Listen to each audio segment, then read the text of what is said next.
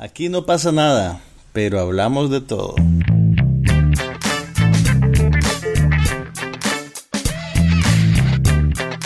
Un podcast sobre cine, TV, tecnología y todo lo demás.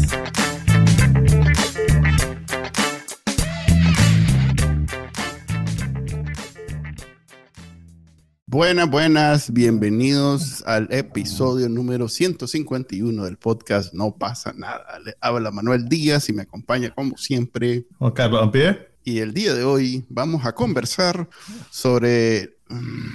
Sobre, no viste nada. No, ¿cómo no? ¿Cómo no? Es más, tengo tantas cosas que vi que, que estoy, Wow. estoy como abrumado de que exactamente traigo. al- Debe que tener mucho tiempo libre. No, Te sí. felicito. Tuve ahí una experiencia, eh, ¿cómo llamarle? Este, interesante en Twitter, entonces he estado ocupado Oh, Canalica. el, el controversial Spaces de Bacanal Nica. El que iba a Ajá. hacer con la gente que se identifica como ultraderecha. Ok, hablemos de... No, ellos no ¿Quieres sí, que hablemos yo de vine eso? yo de atrás. No, no, no, no, no hablemos de eso, solo del aspecto técnico, que al final de cuentas no pasa nada, también es tecnológico. Ok, hablemos del aspecto técnico. Entiendo, o sea, te Ujú. confieso que no lo escuché porque tenía otras cosas que hacer. No, está bien, es en vivo y eso es una de las características que lo hace bien especial, pues que si Pero- no estás ahí, no lo escuchas. Por las reacciones que pude fildear en Twitter después de que, del hecho, Ujú. entiendo que tuviste muchos problemas técnicos. Muchísimo. Y que Eh, fueron interpretados como que estabas escogiendo quién participaba en el Spaces. Sí. Eso, o sea, eso fue lo que la gente dijo. Ahora decino, decime y decinos qué es lo que pasó. Porque primero a mí me asusta que vos, que sos una persona, vos sos, vos sos mi roca aquí en cuestiones tecnológicas. Ok. Entonces, que vengan y que me digan que hoy hiciste un Spaces y que tuve problemas técnicos, y infunde miedo en mi corazón y me hace sentirme bien inseguro. Ok, eh, mira, no depende de, de- de nadie más que de Twitter que los spaces se puedan escuchar. La gente cree que es una llamada telefónica de, de- cuando llamas un tel es más, hasta las llamadas telefónicas interviene una antena de por medio. Eh, en este caso interviene eh, en los servidores de Twitter. Y Twitter le robó esta idea a una, a, una ide- a una plataforma que se llama Clubhouse, que ya tiene algún tiempo, que de hecho creo que aquí lo hablamos en algún momento. Si se van a los archivos, tal vez encuentran el episodio donde hablamos al respecto. Eh, es una idea interesante porque se trata de eh, solo audio, algo que habían descuidado todos los demás.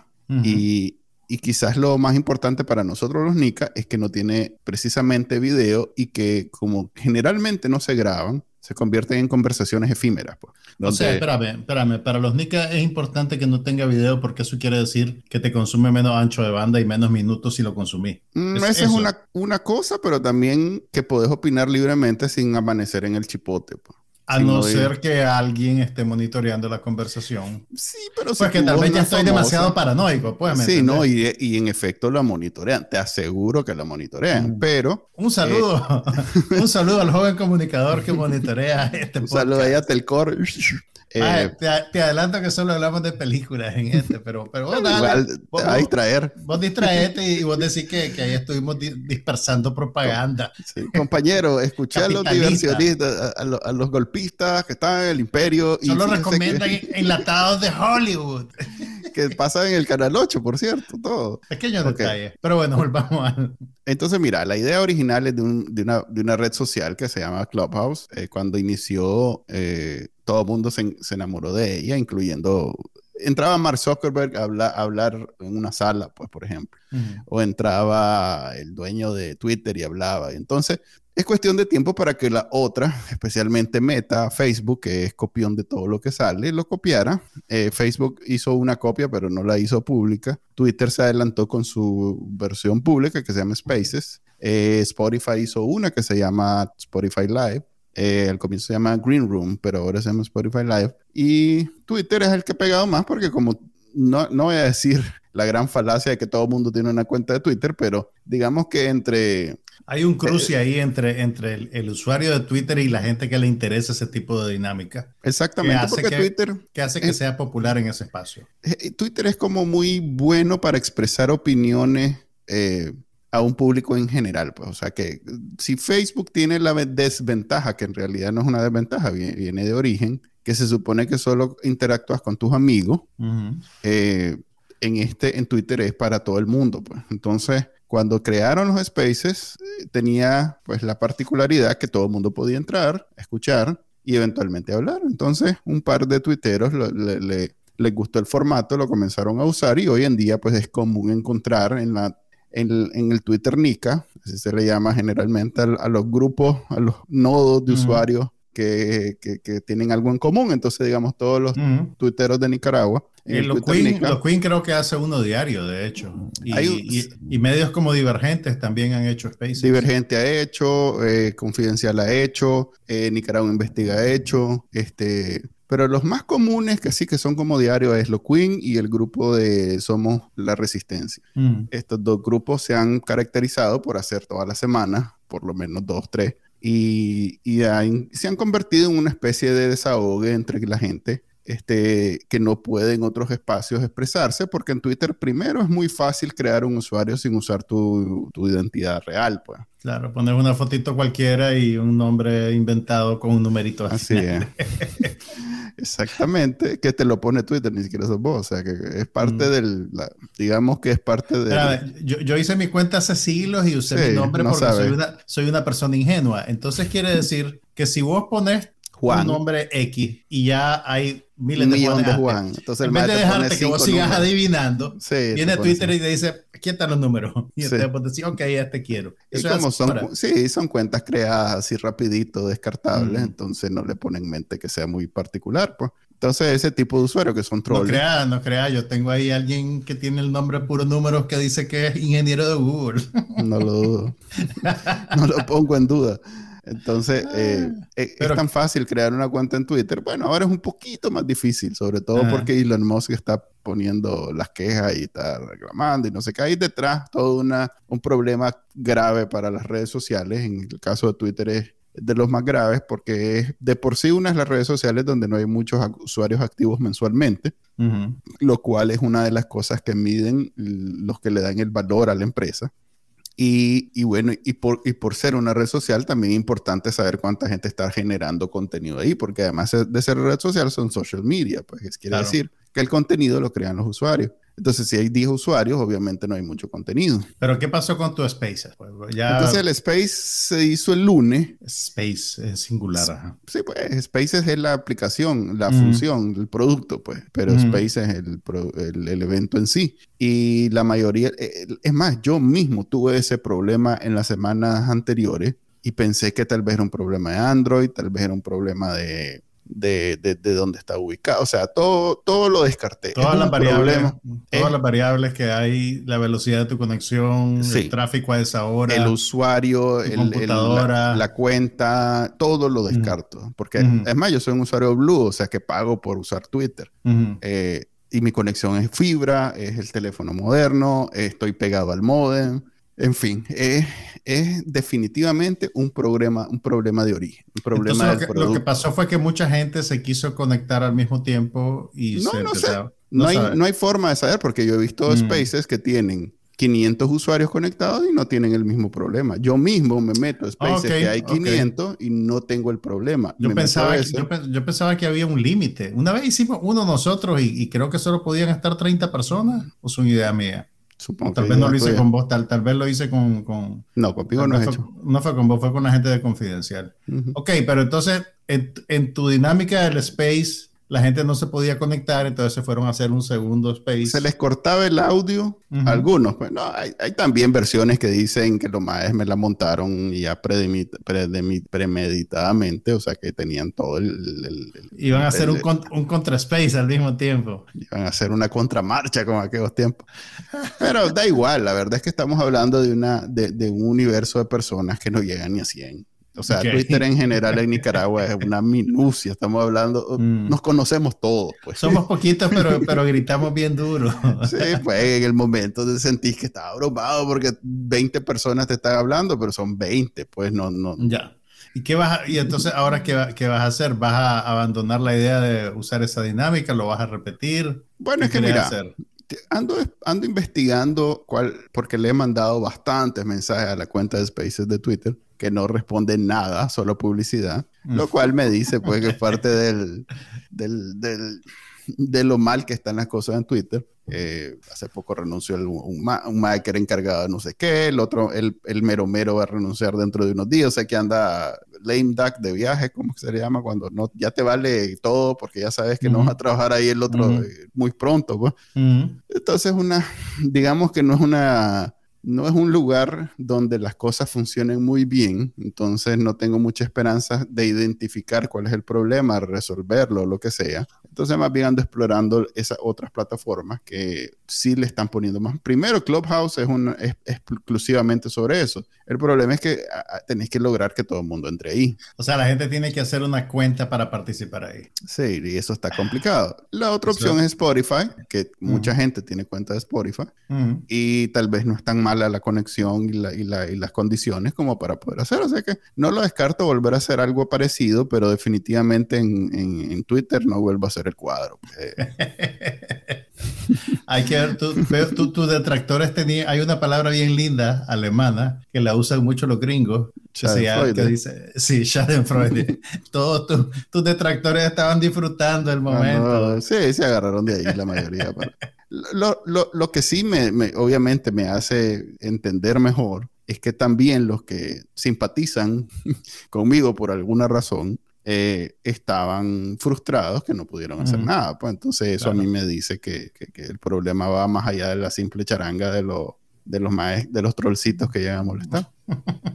Eso es. Eh, no, no, no, hables así de tu público, Mae. Eh, son, tu público a fin de cuentas, ¿no? No, ya, ya, ya, ya. a ver. te comentan. a ver, ya, ya, metí la cabeza en la agüita sucia, ya tuve mi momento de ver qué había ahí.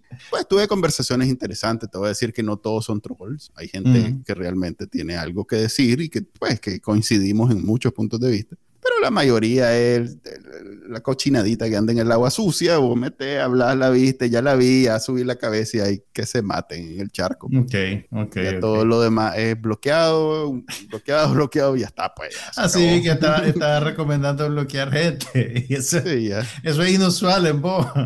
no, no, yo no bloqueo, yo lo que hago es, ah. es enmudecer. Silence. Porque, porque los majes en su actividad, en su dinámica, ellos no saben pero están haciendo, están contribuyendo a que el algoritmo de la red social este, le, le haga más grande todo lo que se, se hace, pues. Entonces, más bien sirven, tienen su función, pues, lo más, mientras más pelean le, dan tracción, le dan tracción a tu, a tu presencia. Pero yo ni, ni, cuenta me doy de su existencia. Bueno, pues. como dice Silvia Pinal, esta fue la triste historia del space de Manuel Díaz.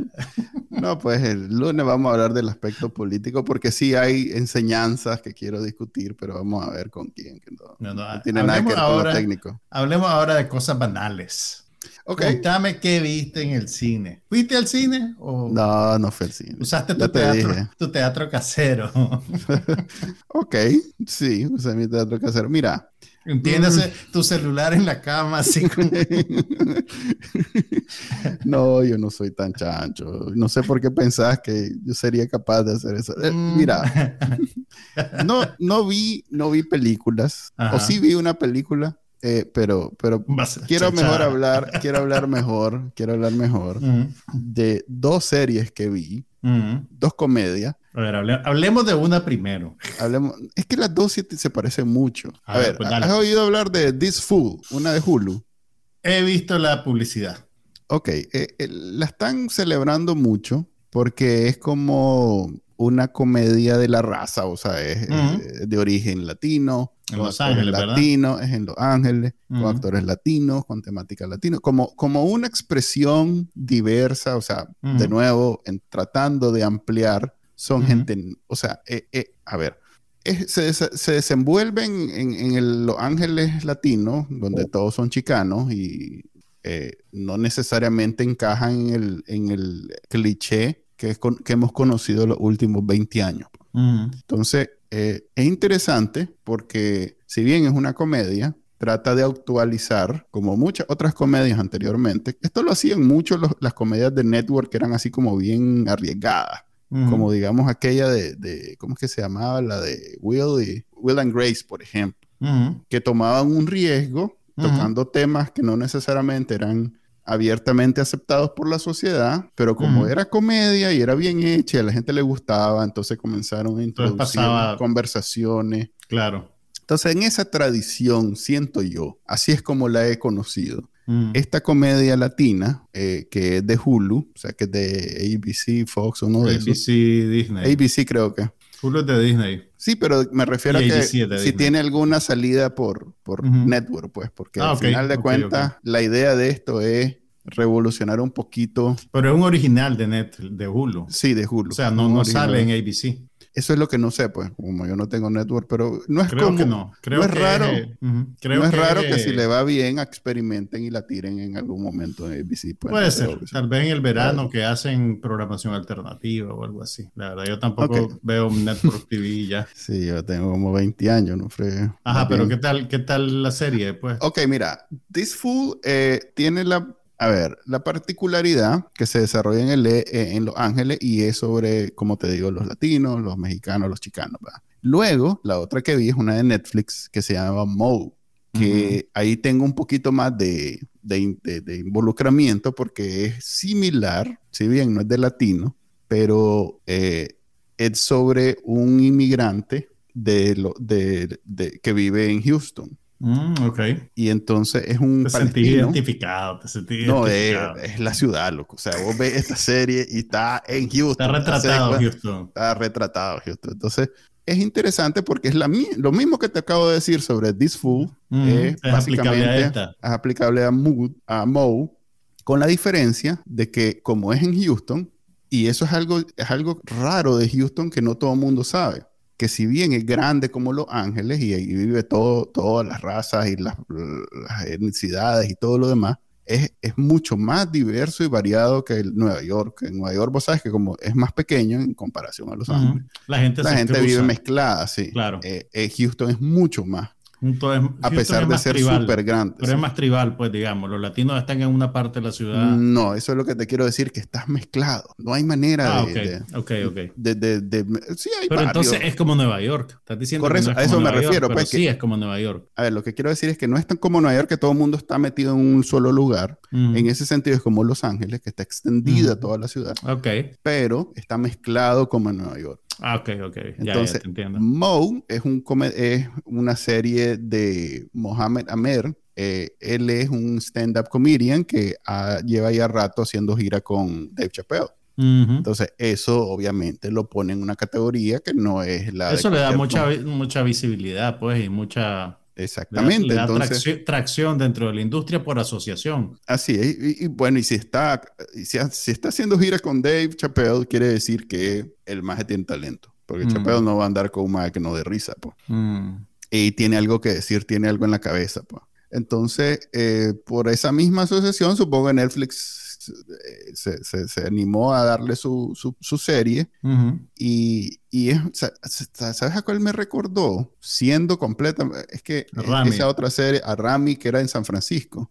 Y, no, yo, no, no, yo creo que Rami en, en Upstate New York. Puede ser, fíjate, no estoy seguro. pero es una de esas dos ciudades que son así bien. Mm. San Francisco muy parecido. No es San Francisco, es que, ¿sabes qué? Es Long Island.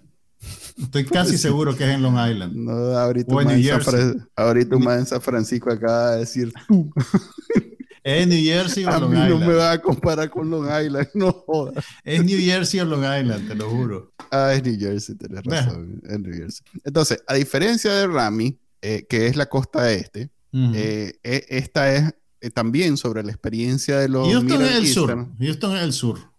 Sí, es el sur, maje. No es Florida, sí. No, es no, no, no, no digo que sea Florida, pero es el sur. Sí, pero es, muy el sur de Estados Unidos. No está en ninguna de las costas. Es muy particular. Bueno, en el tiene con el Caribe una.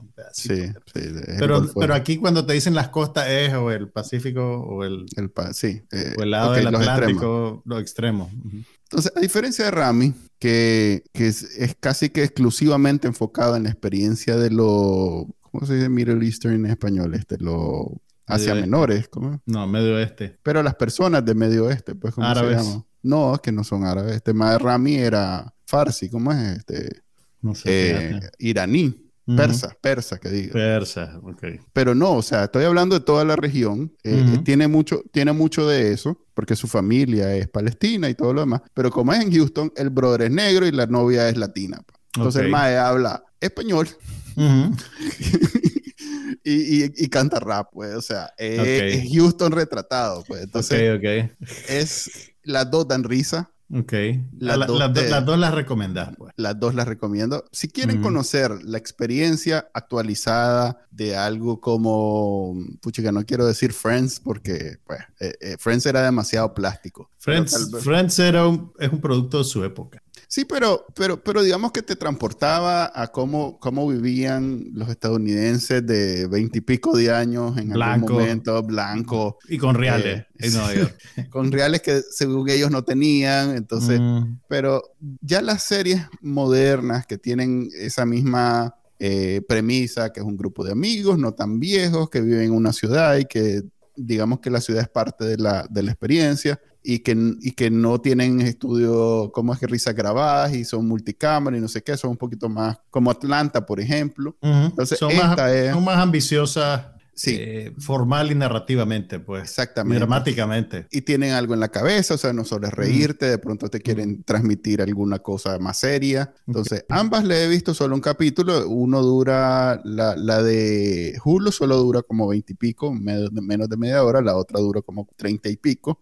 Eh, pero son muy buenas como para que sentás cómo se siente vivir, ya sea en Houston o en Los Ángeles. Yo que vivo en Houston, me gustó y que tu Corazón y que tu corazón esté en Compton.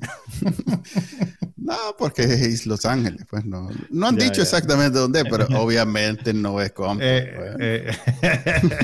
eh. ahí te perdieron, ahí te perdieron. no, o sea, pero bueno. Ok, entonces ahí están las dos series, una es de Julio y otra es de Netflix. Supongo que la de Netflix es más fácil para la gente verla en claro, Nicaragua. Pues. Claro. O sea, que vean Mo. Van a saber, van a saber cómo, cómo es mi vida de todos los días. Espérate que el un capítulo muy especial en el que Mo va a la fritanga. Ve, el, el, maje, estuve viendo las entrevistas del maje porque anduvo pues, en la ciudad presentando la serie. Y, y, precisamente el maje, a la, a la actriz, que es una que salía en, en uno de los narcos, ¿te acordás de la que era la mujer de Pablo Escobar? Creo que era, no, no me acuerdo. se llama Teresa Ruiz. Es una actriz mexicana, pues en realidad es chicana pero es de Los Ángeles, no, es de aquí. Dice que lo primero que hizo fue llevarla a todos los lugares de aquí de comida. Y entonces se dio cuenta que el nivel de... Porque Houston tiene fama de tener mucha comida diversa y pues si bien no toda es deliciosa, pero... hay de todo. Digamos pues. que hay sus joyas. Pues entonces dice la madre que solo hartando me pasa desde que vine aquí. Ya, voy gorda a mi casa. Qué bien, ese es un buen... O sea que cuidado la cámara, la, cámara de turismo de Houston. sí. Agradece eso. Misión cumplida. Misión cumplida. Ahí te vas a ganar voto fritanga. Bueno, mira, yo las series, series, te felicito. Viste dos capítulos de dos series. Tu nivel de compromiso es admirable. En total, viste 50 minutos de televisión. y ahí me está humillando. Yo estoy tratando de hacerlo como es que, Es que, me lo pusiste así como, como para vulgarearme. Ya me di cuenta que no hay tales en minutos yo vi más cosas que vos, pero yo soy modesto, yo no voy a estar ahí presumiendo. ¿Cuánto vi? De que vi como seis películas y... no, mira, okay. vamos por partes. trabajo, ya es trabajo para mí. ok. Ok, mira, la primera película que te voy a recomendar, que creo que sí te la puedo recomendar, es un original de Netflix que se llama I Came By, que es como una película de suspenso y que, eh, a ver, me llamó la atención primero, que aquí, aquí es donde vos ves que los thumbnails de verdad funcionan. Ah, te caíste por el thumbnail. Caí por el thumbnail. Te, vas a reír, pues, pero te lo voy a contar. El thumbnail tenía la cara de un maje así como malo. Y yo decía, puchica, yo ese actor lo conozco, digo. Y entonces, bueno, ya asumo este maje el villano de la película, una película que en mi vida había oído, pero que estaba entre las más vistas y que era un estreno, ¿verdad? Cuando ya caigo en la cuenta de quién es el maje, me doy cuenta que es el actor Hugh Bonneville, que es el patriarca de Downton Abbey. Que en Downton Abbey hace la serie, las series inglesas que ha ganado un montón de Emmy y que han hecho varias películas de ella, ¿verdad? Entonces, el patriarca de Downton Abbey, que en Downton Abbey hace el papel de un más de buena gente, un achón, así gordito, como con 20 hijos. Aquí sale el maje que parece como, como tiburón de tierra, el maje, todo flaco y con cara de maldito y es como... como lleno de bon. Como se dice en inglés, está against type. O sea, vos, asumís que este actor es para este tipo de papeles, entonces viene alguien y dice, no, vení más, vamos a hacer una cosa radicalmente diferente a lo que vos haces usualmente y vamos a ver cómo funciona. Entonces me puse a ver esa película y cuando y, ya cuando la película empieza y salen los créditos caí en la cuenta que el director es un director bien interesante. Es un maje que se llama Babak Ambari, que es eh, iraní inglés y que en el 2016 estrenó una película que se llama Under the Shadows, que yo en su momento creo que te la recomendé. Y es una película de horror sobre una mujer en Irán durante la revolución de los ayatollah en los 80, que está experimentando toda la, digamos, el, el, ascenso de la represión. Ella va a la escuela, creo que era la escuela de medicina o de leyes, y de un día para otro los ayatollah dicen, nada, el lugar de la mujer es su casa, y entonces a la pobre mujer la sacan de la universidad y termina encerrada en su casa. Su esposo se tiene que ir de viaje o está de o, está escondido por algún motivo, no me acuerdo muy bien. Entonces ella termina encerrada en su apartamento con su hija pequeña. Y en el apartamento se manifiesta un, un un genio, un genio maligno que se roba a los niños. Entonces, no hablamos de esto la semana pasada. No, hablamos de 3.000 años de soledad. Era una vez un genio, que es otra película, tota-, el registro es totalmente diferente. Esto es horror, horror. Entonces ella, en, en, Under the Shadows, pues ella no sabe si se está volviendo loca, si el genio de verdad, si, si, si, es el, el, problema de la represión y la ausencia del marido que la tiene así. Entonces es, es, una película de horror, pero es un horror psicológico y está muy bien hecha. Muy, muy, muy bien hecho. Una película excelente. Entonces ahora este maje hace, se pasa pues a, filmar una película ambientada en el Londres contemporáneo, que es digamos más comercial y es también un poco menos interesante. Pues, o sea, aquí, porque hay miles de películas ambientadas en Londres contemporáneo, ¿verdad? Y con, y con una mecánica de thriller. Entonces, pues, si las comparas, esta, este es un trabajo menor pero está bastante bien hecha. Eh, eh, además, el reparto es muy bueno. Además de Bonneville, está Kelly MacDonald, que es una actriz la que, que, ha hecho películas muy interesantes como Trainspotting. Uh, la película está de los hermanos Cohen con Javier Bardem. No, Country, for Old Men, exactamente. Mm. Eh, entonces es una buena actriz que, que, siempre vale la pena verla y unos actores jóvenes que he visto en otros lugares. Entonces, Además tiene una estructura interesante y, ahora vos, podés ver, mira, hay, hay, hay, una tendencia, hay una tendencia bastante abierta a, hacer películas que reflejan más la diversidad de la sociedad moderna, que alguna gente la desestima diciendo que eso es walk, que no sé qué, que no sé cuánto, pero yo creo que vos podés, vos podés detectar cuando una película está asumiendo eso como un gesto político oportunista o cuando lo hacen de una manera orgánica. ¿Me entiendes lo que te digo? Sí. Y, honesta. Yo creo que esta película es bastante honesta en la manera en que lo hace, pues entonces, y, y podés sacar el subtexto pues, de la película. El, villano es un, un, político ultraconservador eh, que aparenta ser progresista, pero en realidad es un maje que tiene una agenda nefasta que no te la voy a no se la voy a decir para que vean la película, pues, y se sorprendan. Pero la película está muy, muy bien hecha, pues, y es muy inteligente en cómo arma su, cómo arma su historia. Eh, es bien interesante. A ver. Tiene 6.1 en IMDb, loco. Yo sé, pero yo ya te dije que esos agregadores para mí no, no, no funcionan. O sea, para mí no son una seña de nada. Es IMDb, tiene 6.1 y es Netflix. ¿Estás seguro que la quieres recomendar? Sí. Ok. Y te insisto, los agregadores para yo que soy un crítico de cine, no, no son, digamos, una referencia. Okay. Porque mm, yo no, no, no, defino la calidad por popularidad necesariamente. Viste que la, a la serie que hablamos la semana pasada de Amazon, pues como IMDb es de... El Señor de los Anillos. La del Señor de los Anillos le, le, cancelaron la, los reviews. Se los cancelaron. Amazon. Es que hubo, pues, hubo un, hay, hay, hay una, una guerra cultural alrededor de la serie por el asunto del, del, del, incluir en el reparto actores que no son blancos. Que incluso los actores del Señor de los Anillos, de las películas, los cuatro principales, el Frodo y el Sam y, el otro, y los otros dos majes, se dieron a hacer unas camisetas. ¿Vos viste eso? No, no. Ok, se dieron a hacer unas camisetas que tienen como las orejas de los elfos en, todo, en todos los colores de las razas, o sea, blanco, cafecito, negro, en varios tonos, y tiene la leyenda en, idioma elfo de todos aquí son bienvenidos, algo así. Y se tomaron fotos y las pusieron en sus redes, entonces se ha vuelto un issue. Pues. Pero bueno, volviendo a I Came By, estructuralmente tiene algo bien interesante y es que mira, o sea, tener a este, a este hombre que hace el papel del villano y bien rápido en la película te das cuenta de que es el villano, ¿verdad? Entonces alrededor de él giran tres personajes más que son dos muchachos, esta es la premisa nada más, pues no le estoy contando mucho. Son dos muchachos grafiteros, uno clase media, uno pobretón, uno es blanco, el otro es negro, que el, el, el, lo que a ellos les gusta hacer es invadir las casas de gente rica y hacer un graffiti en la sala que dice I came by. Pues que en, términos de... de, de, es como cuando vos ponías tu inicial y decías, estuvo aquí. Exactamente. O mesero eh, estuvo aquí. Yo tenía un brother que sus iniciales eran MSRO y siempre ponía todo la... Mesero estuvo aquí. En, en, términos de, de, de, de, enfrentarte al status quo, digamos que es un gesto bastante vacío, pues, pero eso pasa, ¿verdad? Entonces los dos muchachos esto hacen eso, detectan a este juez y deciden que lo van a que lo van a, a taguear, pues, que lo van a taguear, como se dice esto.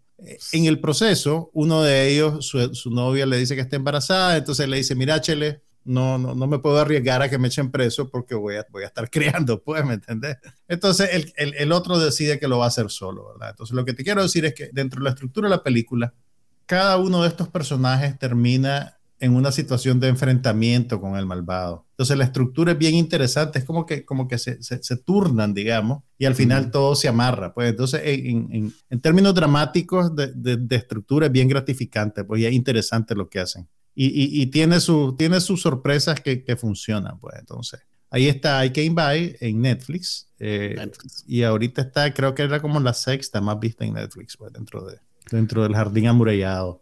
Ok, que ese, ese top 10 de Netflix es más una herramienta de marketing que de verdad sí, datos, ¿va? Pues sí, Netflix no, no revela realmente muchos sus datos, excepto cuando le conviene y de la manera que lo hace. Pero. Dice Juan Carlos que nosotros recomendamos y luego la ven en el 13. Es que nos monitorea, brother. ok, Claudio Parrales nos saluda. Este, Claudia. Claudia, perdón. Mira. Una pregunta sobre fútbol. El lugar indicado para preguntar sobre fútbol, no pasa nada. Julio. Creo que nunca he escuchado este podcast antes, ¿verdad? Mira. Me imagino que a estas alturas del partido, ya el, los medios del poder ciudadano compraron, los, derechos, del mundial, pues. sí, llegaron los de la FIFA a Nicaragua. Sí, así que lo, más probable es que no tengas que verlo por streaming pero te vas a tener que, tragar a la ardilla, a la ardilla gritando o algo así. Sí, uno de esos más que, que son fieles al comandante. De todas maneras, el, mundial es hasta diciembre, así que tenés tiempo para encontrar una mejor fuente que nosotros. Dice que dice Juan Carlos que para Nicaragua mm. solo Sky tiene los derechos exclusivos. Eso debe ser en televisión por cable, pero en televisión abierta. Sí, me extrañaría que alguien debe tener el o, bien los, los canales de la familia. vamos a investigar, aunque nosotros no somos la audiencia meta del mundial, lo vamos a investigar y la próxima semana te, te decimos. Eh, a ver, ¿qué otra cosa vi, Manuel? Bueno, vos ya con esas dos series terminaste. no, no iba a ver, tampoco. Ves que eso... A ver, mira. Diversionista. Eh, vi una serie, vi una película eh, que se llama Honk for Jesus. oh, no me digas. Yo la quería ver, pero no la pude acomodar. Mira, debo decir que no le vi la parte final porque me quedé dormido de, esas películas que en la noche. Pero es que yo esperaba ver una de esas comedias donde... Vos esperabas más risas por minuto. Así, yo esperaba un producto mucho más orientado a la comedia y es una sátira un poquito menos jajaja y más... Hmm. Eh, pues, digamos, crítica de, de, de, lo que, de las super churches, de la super iglesia, super culto, de la super iglesia, no sé cómo llamarla que en Estados Unidos. Mega, pues, mega churches. Mega, churches. Que en Nicaragua, ¿cuál sería el equivalente? Osana, probablemente. Osana. Osana es lo más cerca que hay a una mega O bien, el, el, hermano Soborno siempre ha tenido éxito con su hay muchos evangélicos que han tenido éxito con su... Aquellas no pare de sufrir, por ejemplo, que compraban pare, cine. Pare de sufrir, pare Por eso, pare de sufrir. Que esa era, eh, hoy me pare de sufrir, era una multinacional. Estaba en un montón de países, y bueno, está en un montón de países, y empezó en Brasil, y hasta tenían un montón de diputados en el, en el, en el Parlamento. No sé, no sé cómo siguen con eso. Ok, pero para que ubiquemos a la gente, ¿cuál es la premisa de Honk for Jesus? Ok, Home for Jesus es un mockumentary, eh, se le llama cuando son como documentales, pero en realidad no son documentales. O sea que no es que quiebran la cuarta pared, sino que hablan con el realizador como que están haciendo un documental, pero en realidad es ficción. Entonces se centra eh, en, en una pareja, en un pastor y su esposa, que tienen mucho éxito haciendo su, ¿cómo llamarle? Negocio, sí. Bueno, no pues.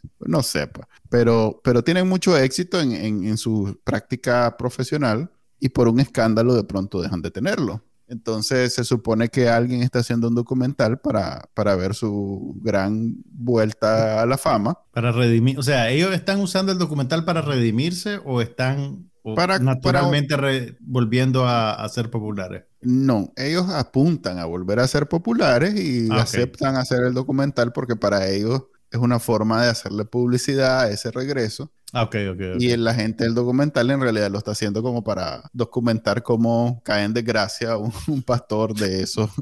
Entonces, eh, eh, pues, a ver, es una sátira muy, mal, muy eh, filosa de toda esta cultura alrededor de los pastores que hacen dinero. Que no, es, que no es muy diferente a la que hay en Nicaragua, pues, realmente. Pero además hay varias formas. Hay, a ver, he visto ya por ejemplo, aquella serie que me gusta a mí mucho, eh, Black Monday, que también es con Regina Hall. De hecho, por eso fue que vi esta.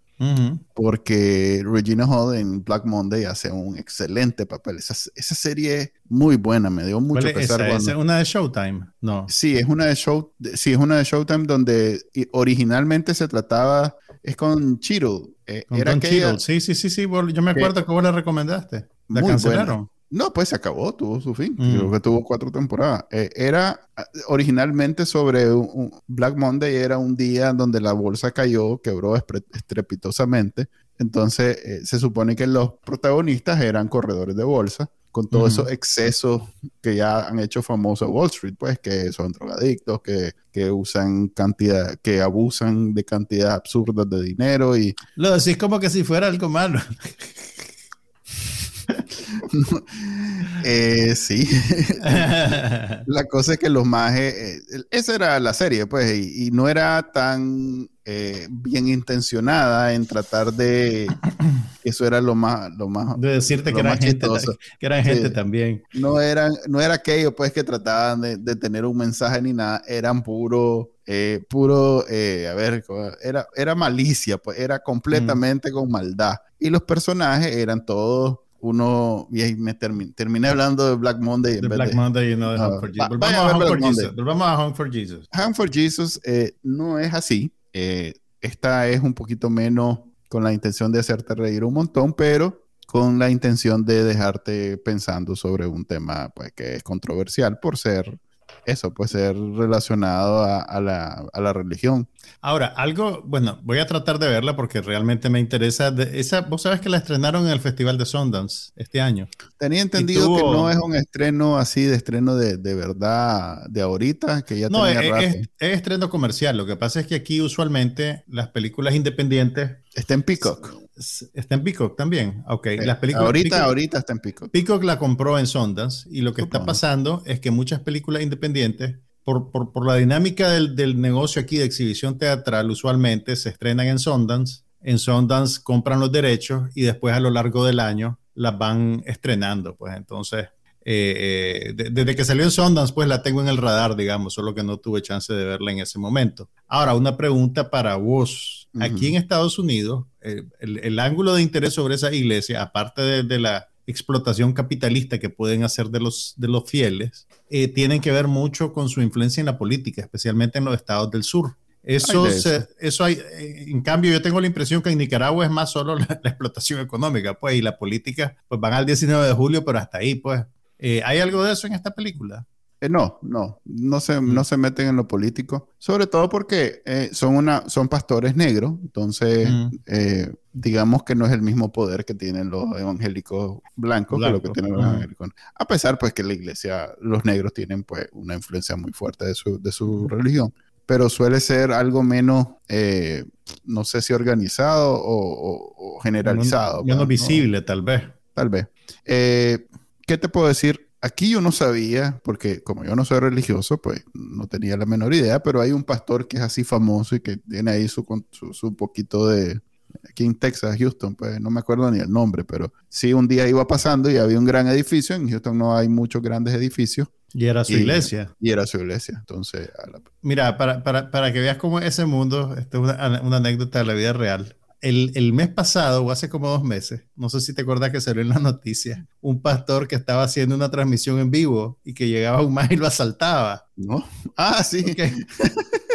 Entonces, este pastor que lo asaltaron en vivo, y es cierto, lo asaltaron. Sí, es cierto. se volvió, ¿verdad? Como, un, como una causa célebre, pues, y pidió donaciones para recuperar lo que le quitaron y todo. Y a la semana siguiente se descubrió que tenía, que tenía no sé cuántas demandas pendientes.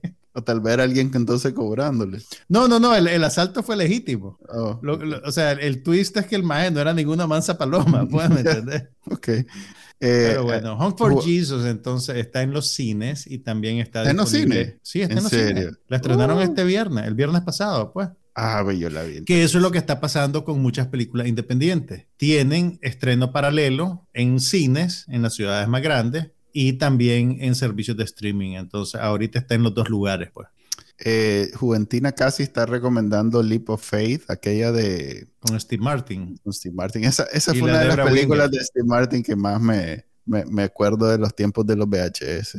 Que vos sabes que no, que no, o sea, eh, económicamente no le fue muy bien a esa película. Fue casi como el casi ninguna de las de Steve Martin. Fue como el, no, pero, pero Steve Martin en los 80 tuvo los 80, en los 90. Tuvo una, racha, tuvo una racha muy buena. Esta fue al final de los 80, principios de los 90. Pero él tuvo una racha muy buena con Roxanne, con LA Story. Y no me acuerdo. Story, me acuerdo. La historia era muy linda. ¿Te acordás la escena del terremoto donde todos solo levantan la copa? Todos levantan el café y las cosas ya.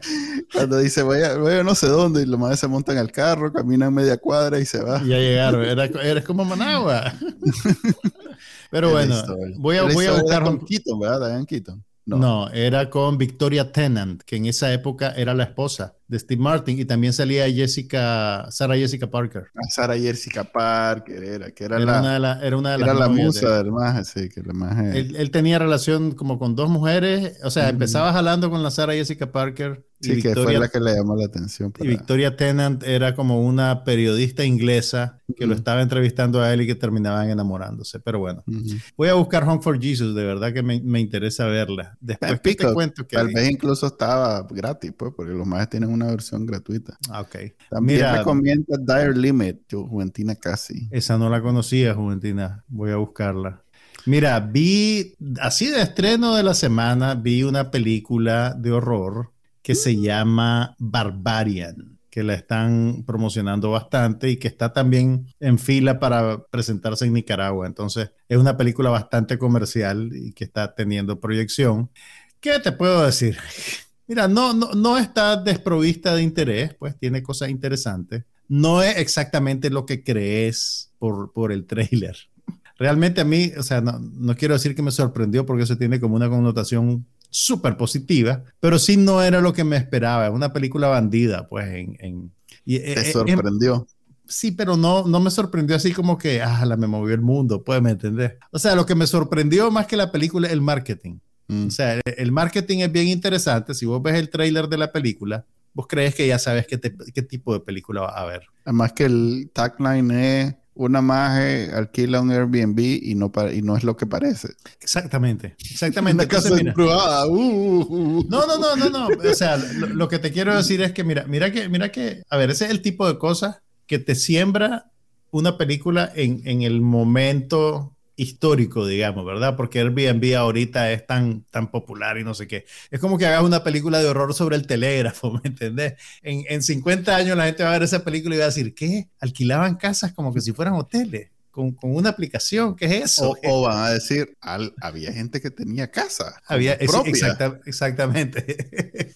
Entonces, e, es interesante cómo se enganchan en esta topicalidad, por así decirlo. No sé si esa palabra existe en español, pero digamos en, en, en, señas culturales de nuestro momento. Y también sin, sin revelarles mucho, otra cosa interesante del marketing te la venden como que es de los productores de It, de la película sobre la, basada en la novela de, de, Stephen King, que tuvo dos. Payaso. Sí, la del payaso, que tuvo dos volúmenes en el 2017 y el 2019. Te, te matas explicando, solo decir que la del payaso, todo el mundo sabe. Sí, la, la, del payaso. Y además te venden bastante la presencia de Alexander Skarsgård, que es el actor que interpretaba al payaso Pennywise. Entonces vos ya, digamos que estás condicionado a decir, ok, Alexander Skarsgård es el villano de esta película y en las escenas te lo ponen. O sea, la premisa es que la muchacha llega a su Airbnb en medio de una noche tormentosa y oscura y en su Airbnb ya hay un magia adentro. ¿Verdad? Que Alexander Skarsgård. Entonces decir, ala, este más era el payaso Pennywise, esto no puede ser nada bueno. entonces le empieza a echar la convencedora, no niña, quédate, compartamos la casa, que no sé qué. Y entonces, ese tipo de película que vos empezás a ver a los personajes haciendo cosas que no deberían hacer, ¿verdad? dice, dice IMDb que se llama Bill Skarsgård. No, oh, es Bill, perdón, Alexander es el hermano, perdón. Error. Entonces, es ese tipo de películas que digamos que cultiva tu frustración, ¿verdad? Entonces, gente súper inteligente hace cosas bien estúpidas, porque tiene que ser así, pues, ¿me entendés? O sea, aparte de que todos hacemos cosas estúpidas de vez en cuando, es lo que la película requiere. Pero la película además termina enganchándose sin, sin, sin, revelarte muchas cosas de la trama. O sea, ya desde el principio, cuando tiene esa dinámica entre el, el hombre y la mujer, estás digamos, explotando eh, miedos conectados con la violencia hacia la mujer, ¿verdad? O sea, una mujer sola en una casa con un hombre que no conoce, papá, papá. Eso se vuelve después más explícito cuando en la trama introducen a el dueño de la casa, que, que, apenas aparece en el trailer promocional como por dos segundos, pero que es un actor bastante reconocible que se llama Justin Long. que llega a Nicaragua bastante, por cierto. Ah, sí. Sí. A ver, no sé. Con la novia, con la. ¿Cómo se llama? O tal estoy confundiendo. No, no, no, yo creo que tienes razón. Creo que una vez llegó con la Amanda Seyfried, quiero decir. Amanda Seyfried llega a, Granada, llegaba mucho. Antes, pues, cuando en Nicaragua había ONG. Antes del 2018. Sí, antes del Llegaban a hacer cosas por Nicaragua, pero bueno. Este maje aparece en cierto punto de la película como que, que, esas son de las cosas que hacen que la, que la película no sea otra del montón, ¿verdad? Que de repente te cambian el registro completamente y no sabes qué es lo que, qué es lo que está pasando, pues, o, cómo van a conectar todos los elementos. Entonces, el, el, el, el maje, un actor en Hollywood, un actor trabajando, ¿verdad? No es ninguna gran estrella, pero un actor que enfrenta una acusación de abuso sexual y su carrera se le va al traste. Entonces el maje dice, bueno, tengo que vender estas dos casas que tengo en Michigan y que las, las, las pongo en Airbnb que eso es algo que la gente no necesariamente sabe. Mucho del negocio de Airbnb son casas que no es que, no es que vos rentas tu casa o rentas un cuarto en tu casa. Es gente que compra una segunda, una tercera casa y las alquila exclusivamente a través de Airbnb porque eso le genera, le genera más, más ingresos. y pero en la dinámica eh, urbanística de Estados Unidos, eso se ha vuelto un problema porque eleva el precio de las propiedades, eleva los alquileres y entonces la gente gente que, que, antes podía pagar un alquiler o comprar una casa, ahora no puede porque los precios se han inflado por esa dinámica. Entonces... Espérate eh, que te cuente sobre otro fenómeno más peludo que ese. Ese es tontera. pero, pero bueno, lo que, lo que quiero decir es que la película, si bien es una película de horror genérica de alguna manera, tiene ciertas conexiones interesantes con, te educa sobre la, con fenómenos sociales actuales, pues, con, lo que estás pensando y, y, están, están, digamos, bien hilvanados dentro de la trama. Pues si, si, los querés ver, ahí están. Y también está la dimensión racial, porque la acción de la película sucede en la ciudad de Detroit. Eh, y, y, es una cosa bien un poquito caricaturesca, porque cuando, cuando amanece en la, en la calle donde está la casa del Airbnb, te das cuenta de que la casa donde ellos están quedando, que se alquila por Airbnb, está perfecta, ¿verdad? Parece un queque pero todas las casas alrededor están destruidas. Y bueno, la gente tal vez a mí no sabe. se me da culpa que, en Detroit me acuerdo que te, te, vendían una casa por el precio de un VHS. Exactamente. El, el, la ciudad de Detroit tiene un, tuvo un problema muy serio hace algunos años de, de, de desgaste de infraestructura, cuando cerraron un montón de plantas de ensamblaje de vehículos que eran como la principal industria, más una serie de problemas extras que, que no conozco realmente a profundidad, pero eso se tradujo en un, en un fenómeno de desgaste urbano radical, pues, y, de casa abandonada, edificios abandonados, y, se volvió un problema social bien grande. Y eso también tenía una connotación racial, porque el grueso de la gente afectada por esa dinámica eran gente de raza negra, y, Detroit es una ciudad con una población negra muy grande, entonces eso también está metidito, pues, digamos, en la película. Y eso hace que sea más interesante, o sea, no es una gran película, no es una buena película tampoco, pero digamos que es más interesante que el promedio de las películas que te venden en ese, en ese género. Y no es mentira. Acabo de buscar en internet quién fue el que dijo eso. Y hay un montón de, listas y cosas de, de, casas en Detroit que valen lo mismo que un VHS. Eh, pues chistoso, pero en realidad te Es triste, es interesante ver un fenómeno así, pues uno, uno nunca se imagina que cosas así pasan en Estados Unidos, pero ya ves, pues. Así es. ¿Qué más, qué más vi? Déjame pensar. Aquí, espérate, espérate, espérate, que tenemos cinco minutos y la audiencia tiene aquí algunas preguntas que hacerte. ¿Ah, que, A ver. A ver, a ver, dice, dice, necromante. me falta un capítulo. Mira, me falta. ya terminaste de ver Sandman. Me falta ver el capítulo 10 y el capítulo extra que entiendo que no tiene que ver con la trama principal. Pero está buenísima, está buenísima. ¿Qué sería más buena? La he disfrutado mucho. Ok, dice Jeffrey Girón. Ya casi, ya casi. ¿Qué pasó con Sandman? Pero porque, pues, lo que pasa es que veo muchas cosas al mismo tiempo, hombre, entonces, y también quería que, quería que me durara la serie, no me la quería comer de una sola sentada. El canal 10, ahí está el canal 10. Dice Henry Hernández que el canal 10 está paseando promos del mundial, o sea que ahí Henry nos ahorró el trabajo de ir a averiguar dónde es que Gracias, Henry. Deportebol va a pasar los juegos de Mira, ya, ya, vamos a terminar, pero te, pero te tengo que decirte, solo te voy a mencionar de pasada la otra película que vi esta semana. Finalmente vi Spider-Man No Way Home. Ah, es que la volvieron a poner. Como la volvieron a poner en el cine. ¿Y, qué te estaba, pareció? Y estaba en el Teatro Más Búfalo, pues, en el que la proyección es nítida y eso. Dije, mm, ok, pues voy a morder el leño, voy a tachar en la lista, la línea. Ay, que vamos a volver a hablar de... No, no vamos a volver a hablar, solo te cuento que ya finalmente la vi, pues. Y mira, ¿Qué te pareció? Así, así rapidito te diría, Fácil, fácil, le cortas media hora a esa película y queda salvaje. O sea, que te gustó. no, no, no es demasiado larga realmente. Pues hay un montón de cosas que son de viaje fanservice. Eh, puedes decir, ok, mm. este, sí, es bonito juntarlo a los tres, pero de verdad necesita esta escena de cinco minutos en la que, en la que están humillando a este maje porque solo hizo dos películas en vez de tres. o sea, porque ese era el subtexto, pues, ¿me entendés? Entonces, eh, son un montón de cositas así que vos decís, puchi, que solo. Y también realmente sin haber vuelto a ver la película de Spider-Man del multiverso, aquella, la película animada que se le hace como tres años, esta yo la sentí redundante porque es la misma idea. Solo que, son dos públicos diferentes. Solo que acoplando, digamos, a los actores de las franquicias que ya existían. Pues entonces, la me sentí lancé, redundante. Me lancé Yellow Jackets completa y debo decir que al final mm, estuvo flojo. ¿Te pareció flojo? En algún momento te engancha, está bien, pero me pareció flojo. O sea, cuando vos intencionalmente dejas elementos fuera de la trama para después sorprender es de viaje novatada. Pues no, no, no.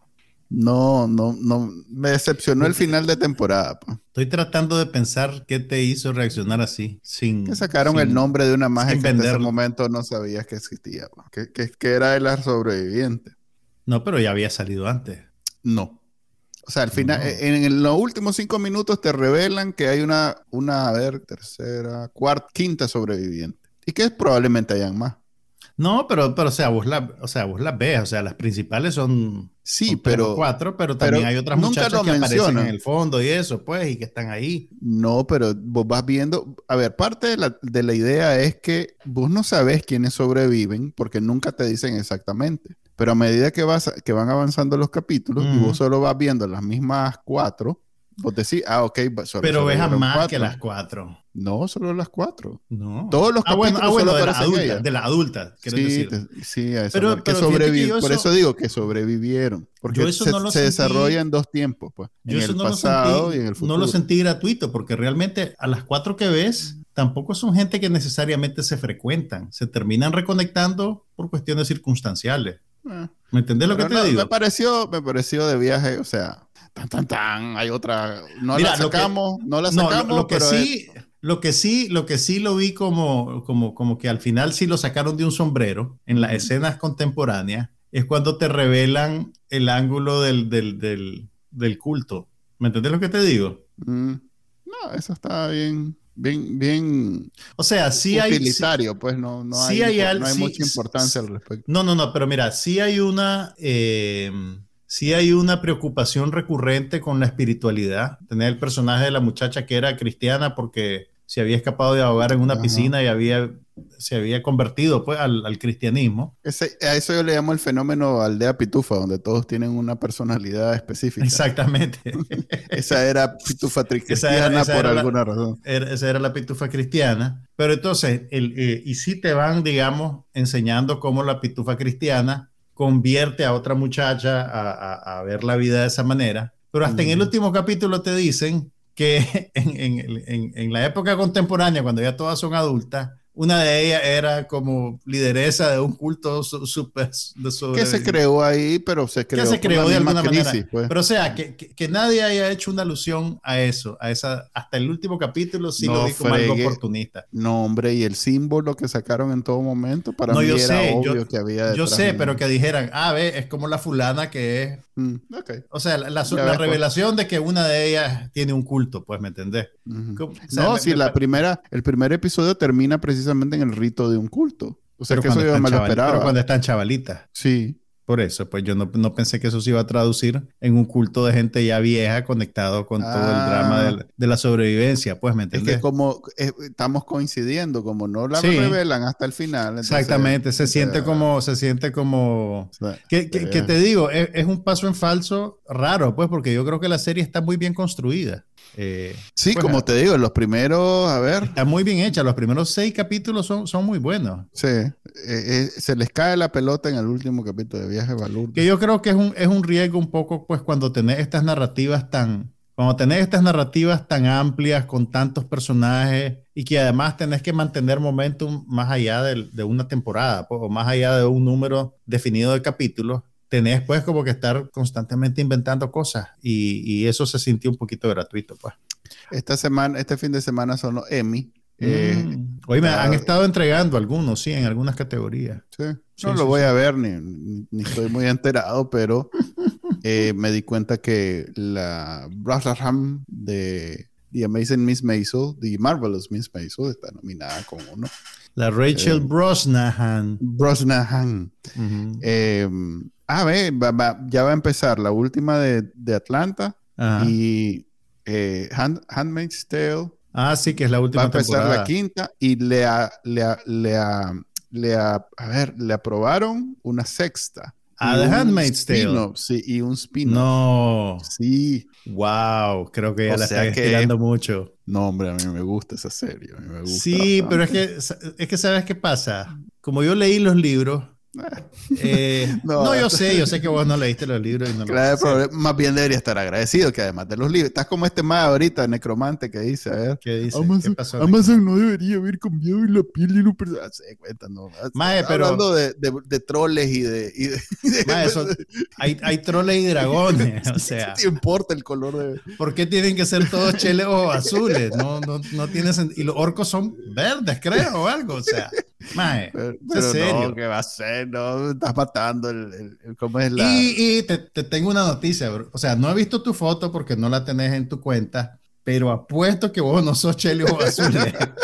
o tal vez sí, tal vez. Tal vez sí, perdón, no, no, no quiero rebanarte mucho, pues. Pero, no, a ver, no tiene nada, a ver, yo, yo, he escuchado a gente que no necesariamente lo hace porque sea racista, porque sea, quiere que todo sea blanquito ni nada, pero, es, una, es, una, es un aferrarse a una fantasía eh, que si bien... Que tiene raíces racistas. Correcto, sí, poder perfectamente hacer una inferencia entre eso. Totalmente, ¿no? Y, y tiene, ¿sabes qué? Tiene que ver con, con racismo estructural. Correcto, pero ya eh, el que como, como eh, el que sufre, siendo, usando una palabra muy fuerte porque estoy seguro que no está sufriendo, simplemente le, le, molesta lejanamente. Y a ver, sacámonos de necromante, pues veámoslo como en Twitter, los, los, rebanes que he visto yo en Twitter y en Reddit giran más alrededor de, de, gente que le tiene tanto cariño a la propiedad intelectual que, pues, es como que en el traje de Batman, en vez de usar negro, usé verde. Pues. Entonces, tal vez no tiene nada que ver con la raza del personaje. O, o usé un maje, en vez de usar un maje alto y fuerte, usé un maje eh, chaparro y gordo, pues. Mira, tal vez no tiene nada que ver con, pero es, es, la, es, es, la versión, es la versión idealizada de, de tu personaje que, que, te gusta ver. Entonces, Ahí es donde el choque entre lo idealizado y lo, y Mira, yo creo que sí, yo, creo que sí hay algo, yo creo que sí hay algo racista, pero si querés no es es como racista. No es ni malicioso ni expreso, exactamente. No es ni malicioso ni expreso. Eh, tiene que ver con nuestra formación como consumidores de medios en algún nivel. Yo te puedo decir, mi, mi, primera exposición al mundo del Señor de los Anillos fue una película animada que dirigió Don Bluth en los 70 y que la presentaron en Nicaragua en el Cine Margot de 1981. Entonces, ¿qué, voy a hacer yo? Te voy a decir que como esa fue la primera que yo vi, esa es la versión definitiva del Señor de los Anillos y, y todo lo que venga después es, una, un degenere. Pues no, no, no, no realmente, pues, ¿me entendés? Y, y yo creo que además la serie, la los comentarios que viste, los comentarios que he visto es que es espectacular visualmente. Está muy bien hecha, yo, yo te lo dije la semana pasada. es más, mira, ahí, como, como la estrenaron el jueves de la semana pasada, anoche me fui en carrera a ver si había un capítulo nuevo y lo, los ponen los viernes, entonces no he visto todavía el tercer capítulo. Pero disculpame, brother, está súper bien hecha y lo, el menor de los problemas, o sea, la raza de los actores no es un problema. No un problema para vos, pero, Y ahí es como vos que estás hablando del libro de la Handmaid's como que eso fuera... No, pero, pero es que el libro no ah, y ahí, ah, no, te estoy diciendo que me parece que lo están estirando un poco, no tiene que ver con cuestiones raciales, más. Es que yo vi el libro. Más, eso es una falsa equivalencia la que estás queriendo hacer. no, pues es que estás encontrando, estás encontrando problemas donde no hay, digo yo. No, yo no, la gente que se queja del pobre. No, vos con el libro igual está, Hagamos algo, anda a leer los dos libros y después platicamos. ¿Qué va a decir el libro que, que, me va a hacer no disfrutar una sexta temporada? No digo que no la voy a disfrutar, es más, la voy a ver y probablemente la voy a disfrutar, pero sí creo que lo está tirando un poquito. Ok. Ay, cuando, cuando escriba mi libro y me, deje, ah. y me den mis regalías por usar el libro? A ver, y use, y use la regalía, yo voy a decir, Manuel por favor, use, mi historia, hagan más, hagan mi más, historia. hagan más temporadas, hagan 10 si quieren, no hay Para que, hasta mis, espérate, ¿quién fue el que nietos puedan vivir de eso. Ah, eso, sabes que eso, le preguntaron a John Carpenter, al director John Carpenter.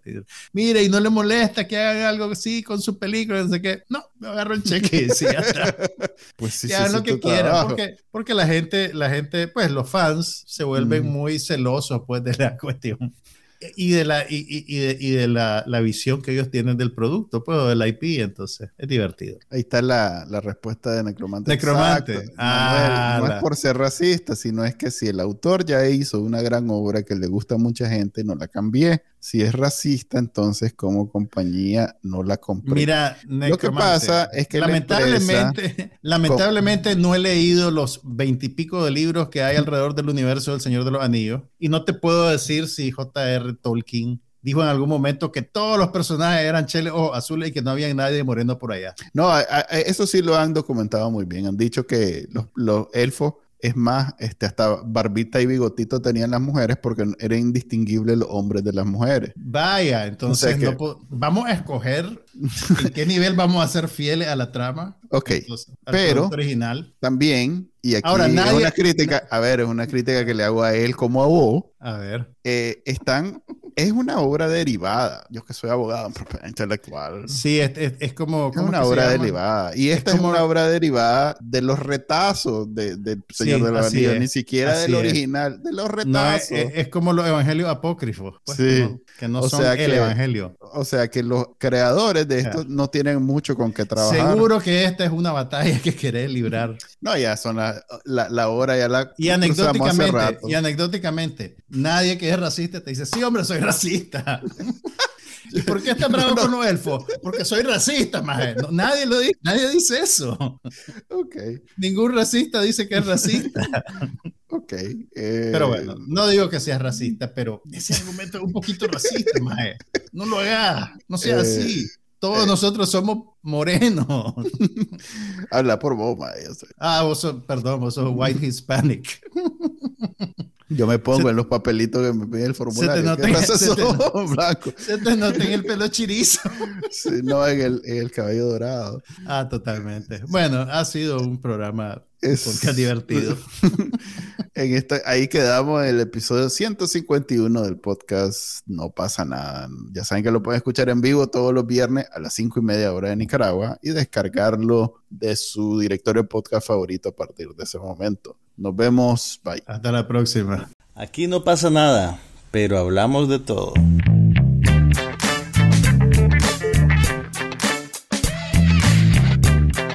Un podcast sobre cine, TV, tecnología y todo lo demás.